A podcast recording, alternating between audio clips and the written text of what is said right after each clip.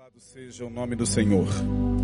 Meus amados, hoje eu estou iniciando uma palavra cujo tema é esse que nós propomos. Esse Deus tem que morrer.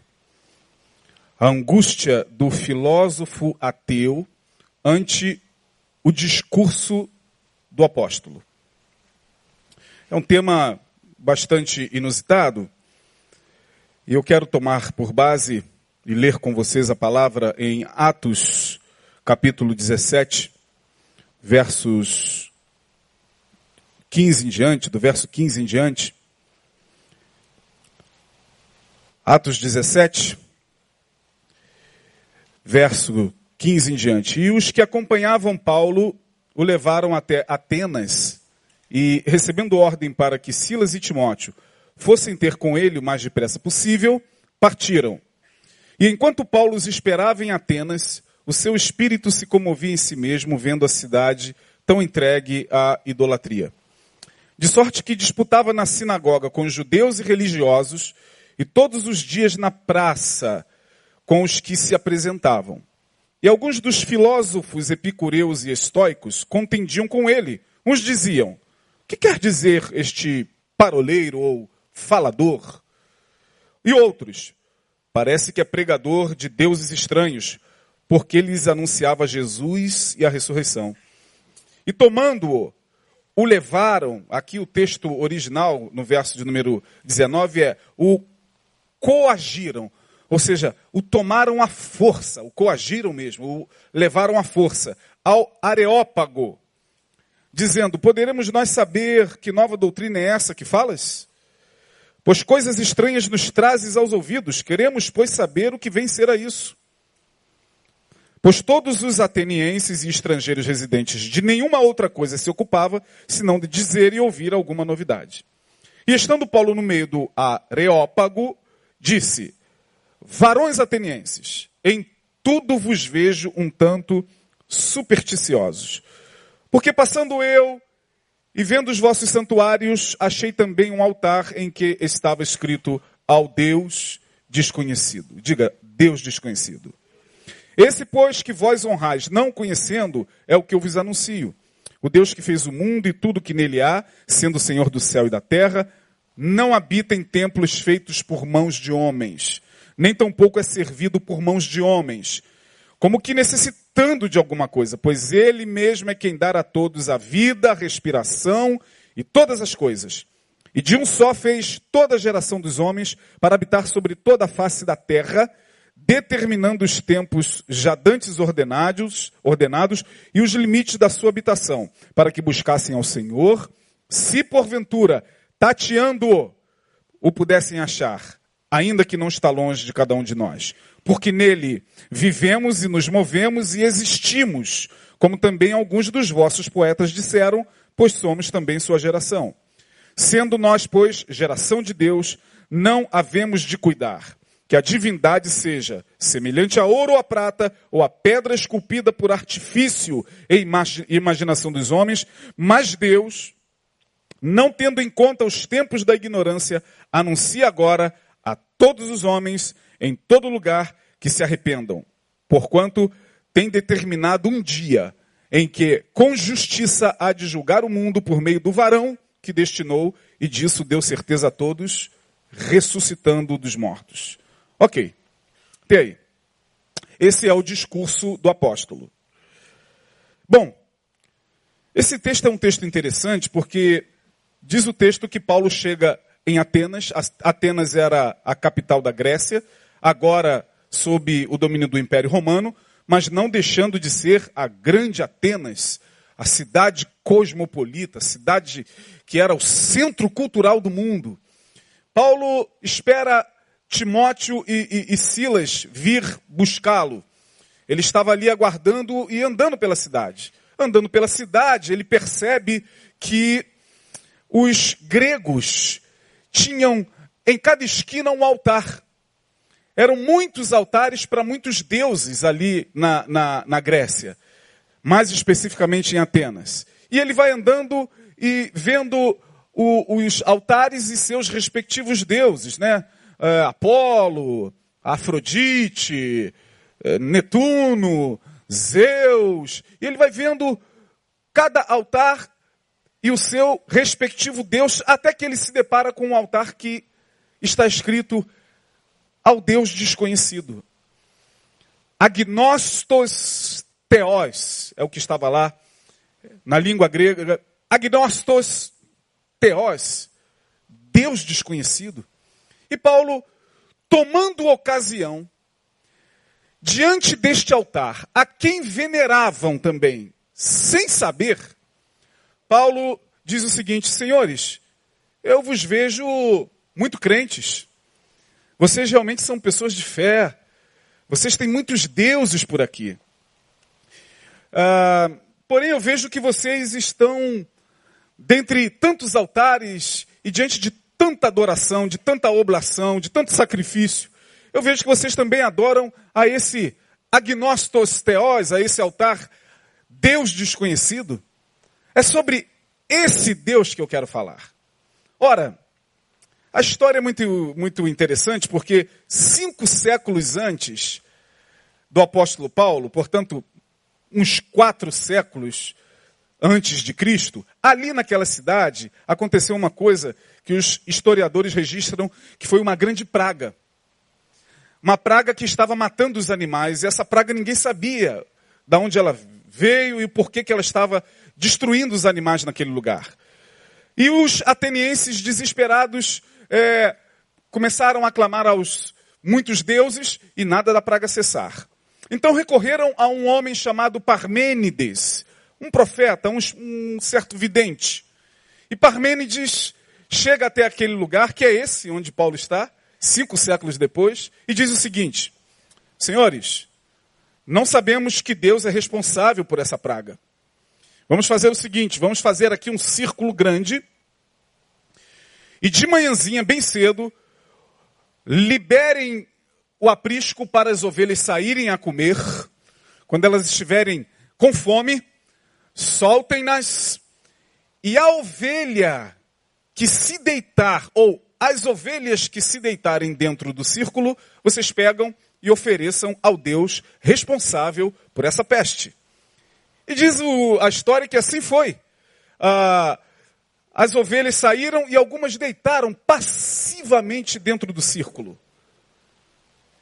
E pegaram aquelas ovelhas e ofereceram a esse Deus que até então não tinha nome. Como os gregos gostavam de levantar altar até para deuses desconhecidos, naquele momento eles levantaram um altar ao Deus desconhecido. Esse altar ficou ali durante séculos, imagina, 500 anos. Chega o apóstolo Paulo, lá está o altar do Deus desconhecido.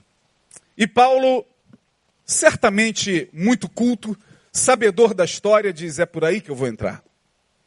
Ele começa a falar sobre o Deus desconhecido ali nas praças da Grécia, nas ágoras, eram as praças públicas, e ele também ia às sinagogas, porque ali também tinham judeus na, em Atenas. E em Atenas havia sinagogas, e ele todos os dias falava sobre Jesus e a ressurreição.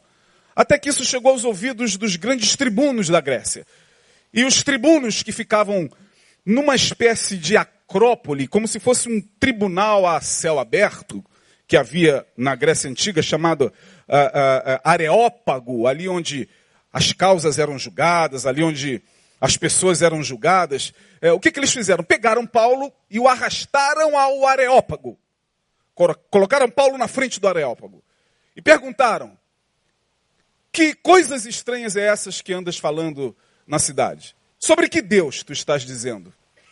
Que coisas estranhas trazes aos nossos ouvidos? Quem é esse Jesus?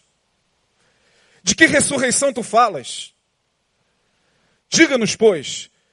E ali estavam duas clássicas escolas gregas, que eram as escolas dos epicureus e dos estoicos. Não vou aqui entrar em detalhes sobre eh, essas escolas, mas ali diz o texto no capítulo 17 que epicureus e estoicos estavam, no verso 18, é, contendendo com Paulo.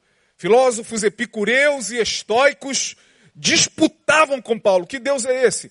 Que, que, doutrina é essa? Que nova doutrina é essa que tu trazes? Da onde é isso? E Paulo então começa a pregar o evangelho. Bom, vamos trazer a história para um pouquinho mais próximo da gente. Século XVIII. Um filósofo considerado ateu, angustiado de alma, por isso que eu coloquei a angústia do filósofo ateu, um homem que nasceu em um ambiente religioso e que, em dado momento, se preparou até para ser pastor, fez seminário, tinha aspirações vocacionais, porque seu pai, sua família era é, protestante, até que ele, com a sua mente altamente e perturbadoramente inquieta, começou a perceber naquilo que chamavam de cristianismo coisas que até então com as quais ele não concordava. Então ele sai e ele vai viver a sua vida e construir a sua filosofia. E ele entrou na história como sendo um dos mais célebres filósofos que já passou por esse mundo. E ficou famoso por uma frase que ele disse, e essa frase ela ecoa até hoje aos ouvidos de filósofos, de acadêmicos e de religiosos, como uma frase forte. A língua alemã já é uma língua forte. Ele era alemão. E ele, certa feita, já no final da sua vida, tendo passado por muitas perdas, perdeu a sua esposa com uma doença terrível, perdeu, me parece que, que uma das suas filhas, é, viveu uma vida de muita, muita tribulação, muito enfermo que era, quase sempre estava doente, e uma vida esmagada pelas provações da vida. É, no final, sua angústia era tão grande que ele exclama essa frase que ficou marcada na história da filosofia como sendo a frase do grande filósofo. E a frase é Gott ist tot, em alemão. Deus está morto. Gott ist tot. Deus está morto. Nós o matamos, diz ele, e o enterramos no aço da nossa civilização. Pronto. Bastou lhe falar, Gott ist tot, Deus está morto, para que toda a comunidade protestante se levantasse contra ele. Que soberba! Como ousa alguém falar que Deus está morto? Quem é o homem mortal para matar Deus? Quem ele pensa que é para dizer que Deus está morto? Deus está vivo e tal. É engraçado. Trazendo aqui para os nossos dias, quando você ouve alguém falar assim, Deus não existe, o que, é que você sente? está discutindo na, na, na, na, faculdade ou no ambiente de trabalho, aí você vai tentar falar sobre fé, sobre Deus, aí a pessoa chega na tua cara e fala, para com isso, cara, Deus não existe, não acredito em Deus. Na maioria de nós evangélicos, isso gera um desconforto. A gente nem sabe por que a gente fica desconfortável. Quando alguém chega e, Deus não existe. Por que isso gera um desconforto? Não era para gerar desconforto, não era para gerar nem discussão, mas tem crente que discute. Tem crente que chama para o pau, irmão. Tem crente que como assim, Deus não existe, rapaz? E você? E você está respirando porque se ele quiser, ele corta o ar agora de você e cai em dor. Eu não sei porque esse, esse frenesi, quando a gente ouve que Deus não existe, mas que a gente fica incomodado, fica. E tanto mais a gente tem dúvidas sobre Deus, tanto mais incomodado a gente fica quando alguém diz que Deus não existe. Tanto mais temos crises de fé em nós, tanto mais você, com você mesmo, sabe que lá no fundo você também está duvidando, que quando você ouve isso, o teu mecanismo de defesa ante a fala do ateu, que reverbera em você e encontra espaço dentro de você, porque em algum momento você também não está crendo, aí a, você reage com raiva. A raiva não é contra ele. A raiva é contra você mesmo. Deus não existe. E cansei de ouvir, irmãos. Já participei de tantos círculos de debate, onde pessoas falam e asseveram, porque o ateu, quantos aqui conhecem algum ateu? Levanta a mão, ateu. Deus não existe. Ok. A grande verdade é que a gente não sabe de fato o que é um ateu. Uma pessoa chegar para você e falar Deus não existe não significa que ela seja ateu. Ou ateia, referindo-se à pessoa. Não. O ateu, a palavra ateu, a, prefixo, prefixo de negação, traço, teós. Ateós é a negação de Deus, ou seja, o ateu é aquele que não é somente o que diz ou que anda falando por aí que Deus não existe. O ateu é aquele que vai tentar viver toda a sua vida, vai gastar energia, vai gastar intelecto, vai queimar academicismo para tentar mostrar e provar que Deus não existe. Esse é o ateu. Esse é o ateu. Ali na rua, tem um cara revoltado, revoltadinho com a igreja, porque Jesus não, não deu a bênção dele, porque a namorada não chegou, porque a doença não foi curada, porque a mulher foi embora e, e o largou e o abandonou e meteu o pé com outro, ou porque ele é, perdeu o emprego. Aí você encontra ele ali na, na esquina choramingando, dizendo, eu não acredito mais em Deus. Aí você fala, ah, meu Deus, ele virou ateu. Nada, é bobagem, é pirraça. Pirracinha. É para tentar chamar a atenção de Deus. O ateu não é isso não. O ateu, talvez o pior ateu nos tempos atuais, sejam aqueles que mais usam o nome de Deus em vão. Porque o que a gente vê dentro do meio religioso, certas, certos pastores, certos líderes, e certas pessoas fazerem em nome de Deus, a conclusão a que chegamos é: esse é o ateu verdadeiro. Não, esse não crê. Porque se cresce, não é possível que esteja brincando com Deus dessa forma, e falando o que está falando, ensinando o que está ensinando, pregando o que está pregando. Mas o ateu lá de fora? Não, isso é inofensivo. Os piores são os ateus de dentro. Mas esse homem, que eu não disse o nome dele ainda, esse filósofo, que disse Gott it's tot, ele não era ateu. Mas ele é tido e havido como ateu. Refiro-me a Friedrich Nietzsche. Nietzsche foi quem falou: Deus está morto. Não creio mais. Por que, que ele falou isso? Primeiro, porque ele era um homem de alma extremamente angustiada e perturbada. Ele tinha problemas sérios, mentais. Com a mente brilhante que ele tinha, tem um filme espetacular onde ele se encontra no filme com. Meu Deus, você deve encontrar esse filme aí no YouTube, olhe lá. É, o encontro de Nietzsche com. Eu esqueci o nome agora. Esqueci. Espetacular o filme. Onde fala dessa dessa angústia de Nietzsche. Para você ter uma ideia, Nietzsche morreu tão angustiado que diz o texto que ele estava num grau avançado da sua loucura. E ele saiu à luz do sol, meio-dia, com uma lanterna, procurando Deus. Onde está Deus? Onde está Deus? Deus, onde tu estás? Onde o Senhor está? Perturbação total. Aí os evangélicos, os pastores, as, as igrejas até hoje, quando ouvem isso, Deus está morto. Como ele pode falar uma coisa dessa? Meu Deus está no céu, os crentes também no meu coração. Nervosismo que a gente fica quando ouve alguém falar que Deus está morto. Aí eu venho nesta noite e digo, eu concordo com Nietzsche. Esse Deus nós vamos começar a falar dele aqui. Nas quartas-feiras subsequentes, talvez eu tenha mais duas ou três quartas, não sei se chegou a isso.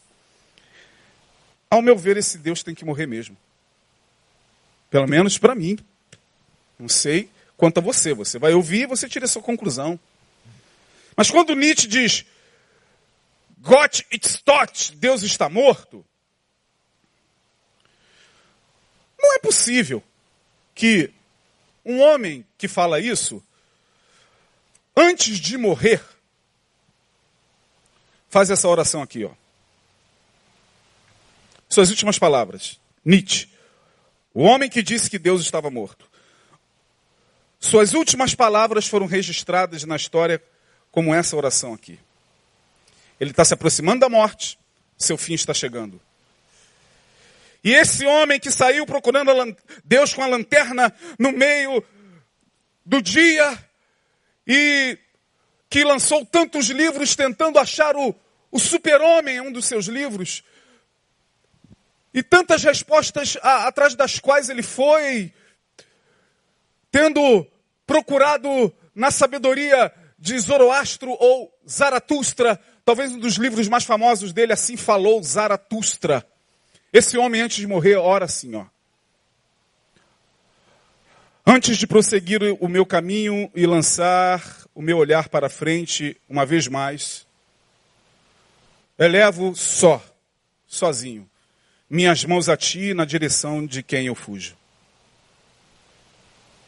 A ti, das profundezas do meu coração, tenho dedicado altares festivos para que, em cada momento, tua voz me pudesse chamar. Sobre esses altares estão gravadas em fogo estas palavras no meu coração. Ao Deus desconhecido. Palavras de Nietzsche. Seu, diz ele, sou eu. Embora até o presente tenha me associado aos ateus. Seu sou eu, não obstante os laços que me puxem para o abismo. Mesmo querendo fugir, sinto-me forçado a servi-lo. Eu quero te conhecer, desconhecido. Eu quero te conhecer. Tu que me penetras a alma, e qual turbilhão invades a minha vida. Tu, o incompreensível, mas meu semelhante, quero te conhecer, quero te conhecer, quero te servir, quero te servir a ti só, Deus desconhecido. E morre. Aí eu pergunto, irmão, um homem que faz uma oração dessa é, foi queimar no fogo do inferno. Muitos disseram, está lá agora no inferno. Falou que Deus estava morto. E por que que ele então afirmou isso com tanta veemência? Gott stott, Deus está morto. Sabe por quê? A frustração dele, como a gente vê na oração, não foi com Deus. Foi com a religião cristã. Foi com o cristianismo que estava ali no Ocidente, apresentando-se em nome de Deus e fazendo o que fazia em nome de Deus, matando pessoas, queimando bruxas, escravizando povos, entrando em terras adentro e impondo à força a fé cristã. E Nietzsche está vendo tudo isso. E isso está angustiando a sua alma. O Deus que ele disse está morto é esse Deus em nome do qual espadas foram erguidas e cabeças foram cortadas. O Deus que ele disse que está morto é esse Deus que, infelizmente, e eu não estou aqui tecendo uma crítica ácida contra a religião cristã, não é nada disso, mas eu estou me referindo à angústia do, do, do, do filósofo ateu. Esse Deus não poderia ser o Deus desconhecido que ele conhecia através da passagem de Paulo. Ele conhecia a Bíblia. Ele falou: não. Não, não é esse Deus que eu busco. Não é esse Deus vingativo. Não é, não é esse Deus que, que na terra coloca uma espada na mão de seus representantes para dominar povos, destruir culturas, invadir lugares e, e matar e queimar em nome dele só porque não se crê nele. Não pode ser. E eu concordo com ele. E aí, minha gente, diante desse preâmbulo, a gente já começa a falar sobre a angústia do filósofo ateu. Vamos voltar para o texto mais à frente. Mas eu concordo com Nietzsche em gênero, número e grau. Porque com o andar da carruagem, em plena era pós-moderna, em pleno século XXI, se a igreja que se diz evangélica, que se autodenomina portadora da verdade a respeito de Deus, continuar mantendo essa imagem de Deus, das duas, uma, ou a gente mata esse Deus, ou a igreja futuramente estará perdida. Só os salvos em Jesus é que se salvarão, porque a época Nietzsche já tinha essa angústia no coração. O criticaram veementemente. Morreu, foi para o inferno. Um homem que faz uma oração dessa foi para o inferno. Por quê? Porque ele renegou a esse Deus que para ele não era o Deus que ele buscava, mas um Deus construído por dogmas, preceitos, doutrinas. Não, esse Deus tem que morrer mesmo. E aí hoje, eu quero só ficar em um tópico sobre esse Deus que eu acho que tem que morrer. Que tem que morrer. Pastor, o senhor acha que esse Deus tem que morrer? Sim, concordo com Nietzsche, faço coro com ele. Gott it's tot, urgente. Que Deus é esse, pastor? Primeiro, o Deus que tem que morrer, ao meu ver, é um Deus altamente controlador. Sim, porque ele salva o perdido para depois enjaulá-lo numa prisão cujas grades são feitas de dogmas. Camisa de força. Deus vai lá, salva o perdido e o traz para cá e, e começa a fazer aquela envelopagem no indivíduo. Agora você vai ficar aqui me servindo.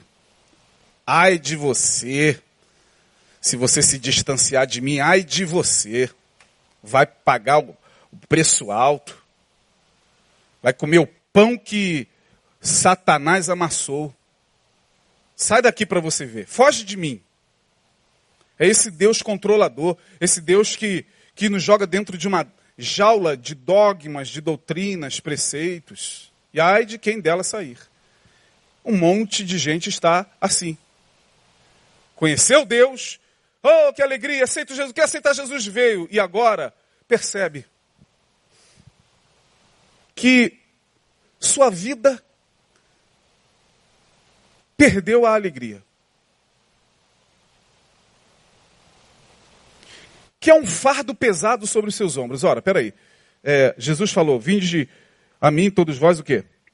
Que estás cansados, sobrecarregados, e eu vos aliviarei. Tomai sobre vós o meu jugo e aprendei de mim, que sou manso e, e encontrareis descanso. Tem gente que está muito cansada no nosso meio. O que mais a gente vê é crente cansado. Que fardo. A fé, para eles, a fé cristã, se transformou num fardo. Que coisa estranha. Como? Eu vos pergunto, como? Se o fardo de Jesus é leve e suave, como? Ah, só pode ser esse Deus que também Nietzsche não queria. Esse Deus que controla os nossos passos, esse Deus mal-humorado, que a gente nem sabe agora como é que está o humor dele em relação a gente. Você pecou hoje, irmão? Quantos pecaram? Levante a mão. Quantos pecaram hoje? Você pecou? Pecou? Como é que deve estar o humor de, de Deus em relação ao teu pecado?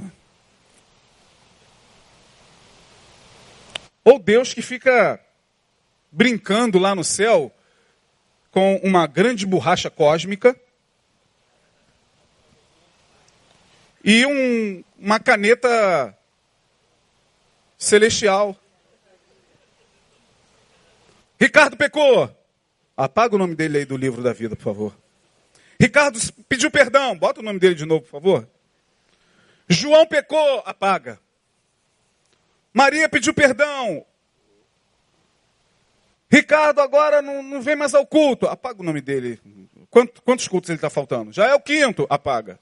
A cota é quatro. Ricardo voltou. Bota o nome dele aí. Que Deus é esse, irmão? Que Deus é esse? Que Deus controlador, manipulador é esse? Que ainda vejo ser pregado nos púlpitos das igrejas. Que Deus é esse? E o pior, a gente se acostumou tanto com esse Deus que Nietzsche não quis, que quando a gente ouve falar dele, a gente fica até com raiva. Não fala do meu Deus não, hein? Meu Deus é amor, mas também é o quê? Como a gente gosta de falar fogo consumidor. A gente quando fala do amor, a gente fala assim, Deus é amor, mas é fogo consumidor. Repete, irmão, o versículo. Deus é amor, mas é fogo consumidor. Irmão, calma. Fala o versículo normal. Deus é amor, mas é fogo, irmão. Deus é amor. Porque o amor não sai com força, porque, é, na verdade, esse Deus, ele é uma projeção nossa. Somos nós que não temos amor. Só que a gente não tem coragem de admitir, a gente projeta nele. Hoje me chegou um vídeo pelas redes, alguém mandou um vídeo de um cidadão, né? Não vou aqui ficar expondo a imagem do cara, mas ele estava numa, numa, numa vigília. Aí antes da vigília começar, ele, começou, ele pegou o microfone e fez algumas observações sobre o, as pessoas que estavam andando. Aí, ó, você aí que está fazendo bagunça aí, andando para lá e para cá. Ô, irmão, a gente está em culto, irmão. Estamos em batalha espiritual, irmão. Você vem para aqui para a igreja para ficar andando de um lado para o outro, irmão. Ô, você que fica aí, ó, vai logo no banheiro, hein? Vai logo no banheiro e volta logo e fica sentado. Ô, você está pensando que isso aqui é o quê? Isso aqui é uma coisa séria, irmão. Aí lá no finalzinho ele falou, e vocês aí, eu não sei, ó, grupinho que fica aí ó, no, nos arredores aí fazendo não sei o quê, nesses pega-pega aí, ó. Vem para a vigília para ficar no pega-pega. Vou orar aqui para Deus levar logo. Beleza. Bom, isso não me assusta. O que me assusta são os comentários dos irmãos. Tá certo. É isso mesmo. Tem que ter respeito. Casa do Senhor não é casa de fazer bagunça, não. Tá, eu fui vendo. 480 e poucos comentários. Tá certo. Não vi nada demais. Não, não viu nada demais em falar que se vai orar para o irmão morrer. Tem nada demais. Você está me entendendo como a gente já se acostumou com esse Deus? Que mata, mata fácil. Que mata rindo. Que mata você porque você, eu estou falando e você se levantou para ir beber água. Aí, como eu, que fico com raiva porque você não quer me ouvir, eu falo, ó oh, irmão, peraí, irmão, ô, oh, oh, Deus, acaba com a vida desse irmão aí que não quer ouvir a tua palavra. Não é a tua palavra não, não quer me ouvir. A raiva é pulsional, a raiva está no cara, irmão. Mas as pessoas, os comentários, é isso mesmo. Ué, vai para as redes hoje, irmão. O que você vê diante desse Deus controlador, é um grupo cada vez maior querendo-o. Eu não quero. Para mim, esse Deus tem que morrer. Sabe por quê? Porque em João 8,32, esse Deus que se fez carne disse: Conhecereis a verdade? E a verdade o quê? Vos libertará. Quem disse isso foi esse Deus que se fez homem. Peraí, então eu, eu, eu, eu vou a, a esse Deus por intermédio do seu filho Jesus, conheço esse Deus, entro numa comunidade que se diz de Deus, liderada por homens que se dizem homens de Deus, e de repente eu estou me sentindo aprisionado, controlado. Tudo na minha vida está sendo controlado agora, o que eu bebo, o que eu como. Quantas vezes eu faço sexo por dia e com quem? Peraí, é um... que controle é esse? Que satisfação tem que ficar dando para o meu líder? É, tem que, tem que ligar, irmão, para o seu líder que, que debaixo da cobertura espiritual do qual você está. Eu ouço isso aí, tá? Não estou brincando, não. Tem que ligar para o meu líder, pastor. Ele exige que a gente ligue para ele para falar onde a gente está, que hora chega do trabalho, é, se pecou, se falou palavrão, para na reunião da célula a gente pedir perdão. Falei, nossa, que legal. E eu fico olhando, meu Deus, se pois o Filho vos libertar, mais abaixo, João 8,36. Se pois o Filho vos libertar, o que está escrito aí, irmão, diante dos seus olhos? Não é possível, gente. Não é possível, gente. Alguma coisa realmente descarrilou depois da reforma. Alguma coisa, algum trem pegou um caminho assim que a gente não está entendendo. E hoje, Hoje, quanto mais esse Deus controlador, irascível, matador, vingativo, que joga fácil no inferno, que apaga o nome fácil do livro da vida, esse Deus que está ali, ó, vigiando você como aquele olho do Big Brother. Quanto mais ele é pregado, mais o povo fica eufórico. Mas o povo, aleluia! Me mata, Deus! Que Deus é esse? Esse Deus para mim tem que morrer. Sabe por que, que ele tem que morrer? Faço coro com Nietzsche. Porque lá em Gálatas 5.1, e a gente vai caminhar para o final dessa primeira parte, lá em Gálatas 5.1, Paulo ficou horrorizado quando chegou na igreja da Galácia e viu esse Deus sendo apresentado lá. Viu essa cadeia de dogmas impostas por judeus é, legalistas, judeus que, que estavam ali tentando impor a lei de Moisés para aqueles que haviam se convertido, assim sutilmente, sabe? No meio da igreja, os judeus na galáxia chegavam, os judeus, judaiz, os judeus legalistas, você já se circuncidou?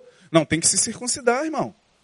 Que é isso? É, mas é, para a liberdade de Cristo. Não, irmão, tem que se circuncidar. Como é que é isso? Ô irmão, você já fez aquele rito? Tem que fazer. Aí Paulo chega lá, à igreja da galáxia, e fala assim: gente, pelo amor de Deus, vocês estavam correndo bem para a liberdade em Cristo. Vocês estavam correndo bem. Quem vos fascinou? Quem fez vocês virarem para trás e voltar para a escravidão? Oh, insensatos Gálatas, ele vai dizer, para a liberdade o quê? Fale bem forte. Tá vendo? Até para falar isso a gente tem dificuldade, porque a gente lá no fundo tem algum resquício desse Deus. A gente veio de algum ambiente que impregnou na gente esse Deus controlador, terrível, implacável. Ah, a gente passou por lá. Por alguma comunidade de fé, por alguma igreja, alguma denominação por aí, algum grupo, né? Alguma célula, que jogou no nosso, na nossa corrente sanguínea esse Deus, de sorte que quando a gente, até para falar, para a liberdade, Cristo nos libertou, a gente hoje, para, vamos lá, irmão, bem forte, para Cristo nos libertou, mais uma vez, vamos continuar, permanecei, pois, firmes, e não vos dobreis novamente a um jugo de escravidão. Aleluia! Você é livre em Jesus.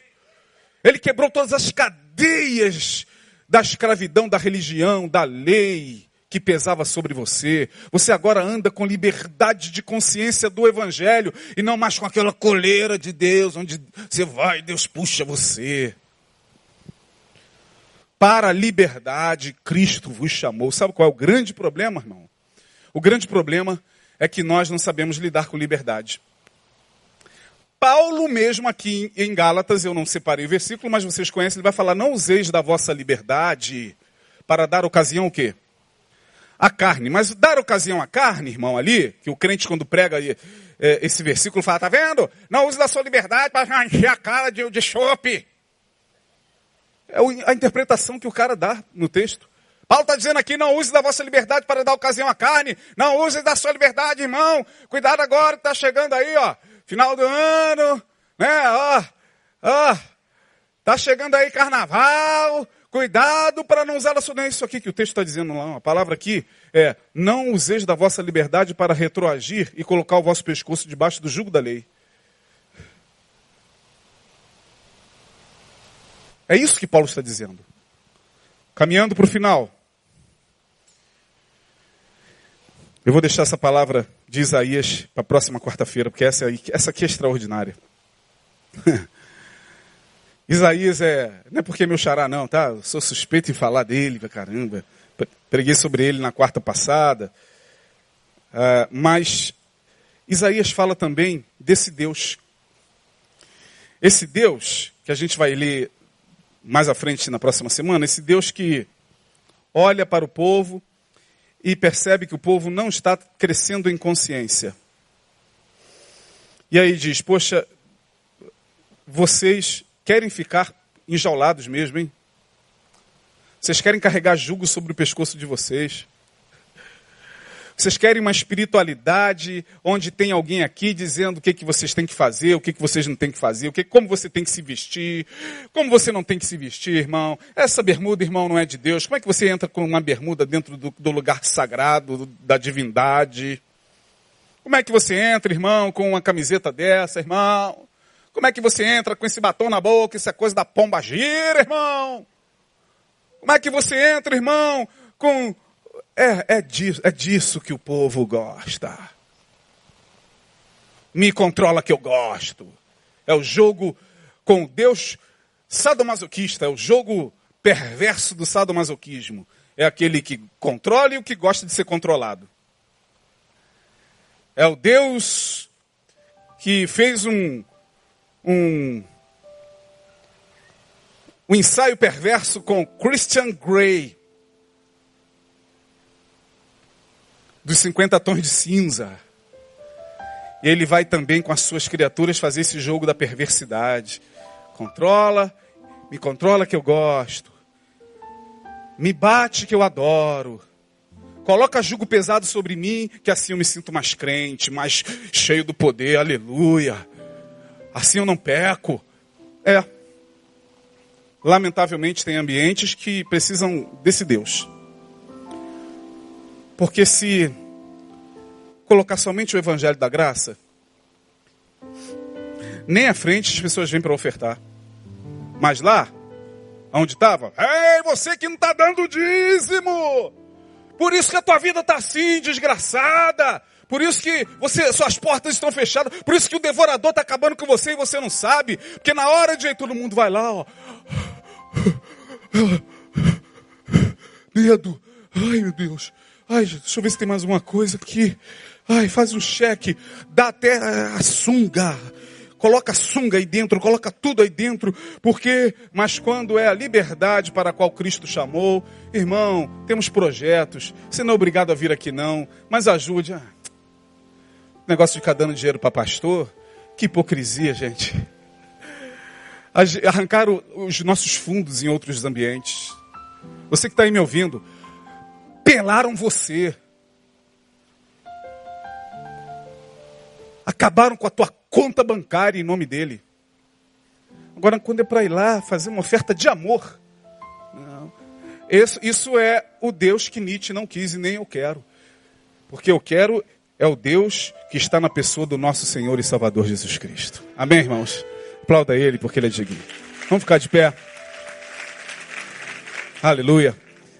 Só mesmo o pontapé inicial para a gente ir pensando, né? A gente nunca, nunca espera que, que vá se deparar com o mesmo público na próxima semana, mas você querendo acompanhar esse estudo, vamos falar dele aí com mais pormenorizada, de forma mais pormenorizada esse Deus que tem que morrer. Porque se ele não morrer, meu irmão, a, a sociedade vai ficar ruim. Então ele conta comigo e com você para espraiar esse amor e essa graça. Como falei no início do culto, calçando os pés com a preparação do evangelho da paz. O mundo já está em guerra demais, minha gente. Olha a Bolívia, olha o Chile, agora me parece que no Peru, a América Latina está em convulsão. E Deus conta com aqueles que, pelo menos, se esforçam um pouquinho para viver o evangelho de seu filho. Seja ele da esquerda, seja ele da direita, seja ele do centro, seja ele da ideologia que for. Porque a questão não é ideologia, a ideologia está acabando com o mundo, irmão. E olha, eu vou te dizer que coisa bem orquestrada. Eu vou falar como Jesus, eu teria muito a vos dizer, mas vós não podeis suportar sobre quem está por detrás disso. Então, que Deus tenha misericórdia da gente. Tenha uma boa semana. Viva com os, a, a sandália da preparação do Evangelho da Paz. E saiba que Deus está contigo, ainda que seja nos momentos mais escuros, como esteve com Nietzsche. Ele orou: Eu quero fugir de ti, mas a minha alma te, me arrebata para ti. Ó oh, agnósticos, teós, ó oh, Deus desconhecido, que agora não é mais desconhecido, se tornou muito conhecido em Jesus. Amém, irmãos? Vamos orar. Ó oh Deus, leva-nos em paz. Bendito seja a tua palavra. Glorificado seja o teu nome. Tenha misericórdia de nós e ajuda-nos a crescer na graça e no conhecimento. Não é o Senhor que tem que morrer, não. São as nossas construções equivocadas sobre o Senhor. São as nossas construções adoecidas, religiosas sobre o Senhor. Porque de fato o Senhor vive para sempre. Louvado seja o teu santo nome e louvado seja Jesus Cristo. Leva-nos em paz. Permita que cheguemos aos nossos lares guardados. Dá-nos um restante de semana abençoadíssimo. Ó Deus, um feriado abençoado para os que vão pegar a estrada. Guarda os teus filhos, ó Deus, de missões lá na viagem a Manari. Livra-os de todo mal. E continua abençoando, Senhor, aqueles que te buscam em espírito e em verdade. No nome de Jesus, nós assim oramos e agradecemos. Amém. Amém. O melhor aplauso ao Senhor. Um abraço aí no irmão que está ao seu lado. Deus abençoe.